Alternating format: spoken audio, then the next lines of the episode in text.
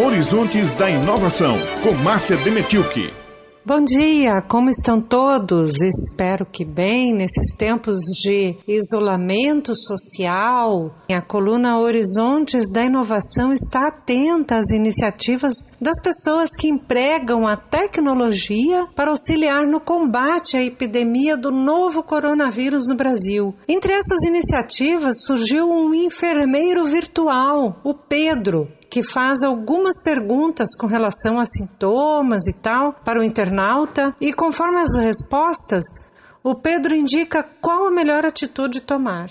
Você encontra o enfermeiro virtual lá no site corona.com.br. Uma das primeiras informações do site é que, abre aspas, esta é uma iniciativa voluntária, não apoiada por nenhuma instituição, empresa ou órgão governamental, além das idealizadoras, a Pixit e Axon. As informações divulgadas no site estão de acordo com o Ministério da Saúde. Eu conversei com o Flávio Machado, ele é um dos fundadores da Pixit, que é estabelecida em São Paulo e é um dos criadores do enfermeiro virtual Pedro.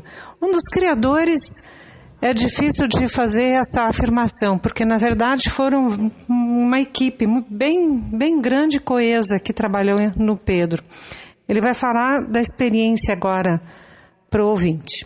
Pixit e Axon eh, são empresas parceiras, atendem a indústria farmacêutica e também eh, o agro. E a Axon é uma empresa especializada, tem todo o conhecimento médico especializado na interação digital para é, atendimento é, é, médico de excelência, tanto na parte de interconsulta quanto agora na telemedicina. E a Pixit é uma empresa de tecnologia focada em inovação e integração é, de tecnologias. Nós, diante do coronavírus, estávamos sentados na, há uma semana atrás, na sexta-feira, vendo que a gente tinha que fazer alguma coisa e começamos a pensar num algoritmo para atender, para facilitar todo o atendimento da informação. Eles, com todo o conhecimento médico, trouxeram uh, o Dr. Lucas Chaves, que é infectologista, formado pela USP, que trouxe também todo o conhecimento, todo o procedimento e protocolo. Nós, da a Pixit, tem essa tecnologia de personagens virtuais para atendimento, para facilitar, inclusive com áudio, é muito mais humanizado o atendimento. E nós colocamos a solução no ar.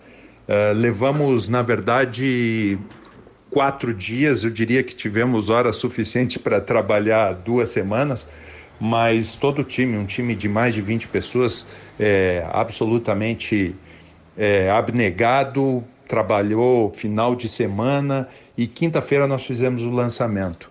Foi super interessante que ontem, 24 horas depois, nós comemoramos juntos que tínhamos um milhão de atingido um milhão de usuários únicos, um milhão de pessoas que estavam informadas, que tinham e uh, começou, sei lá, pelo WhatsApp, por, pelas redes, as próprias empresas indicando.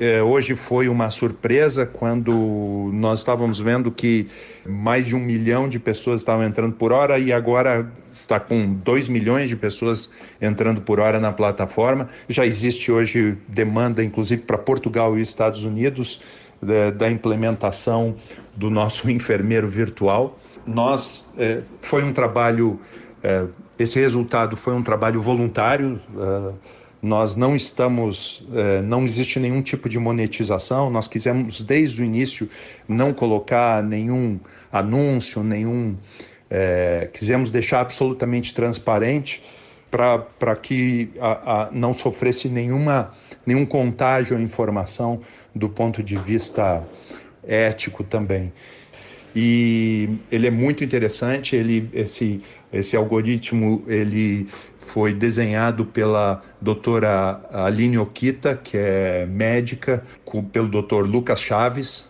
também, uh, e pelo doutor Ariovaldo Alberto da Silva Júnior, que é PhD, neurocientista, e junto com o nosso time de desenvolvimento criou essa solução. Para esclarecer as datas com relação à entrevista do Flávio Machado, o site entrou no ar na semana passada, dia 18.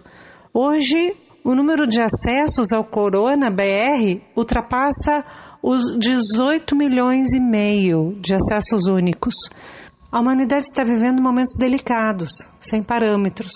A informação é uma das principais armas para combatermos esse vírus.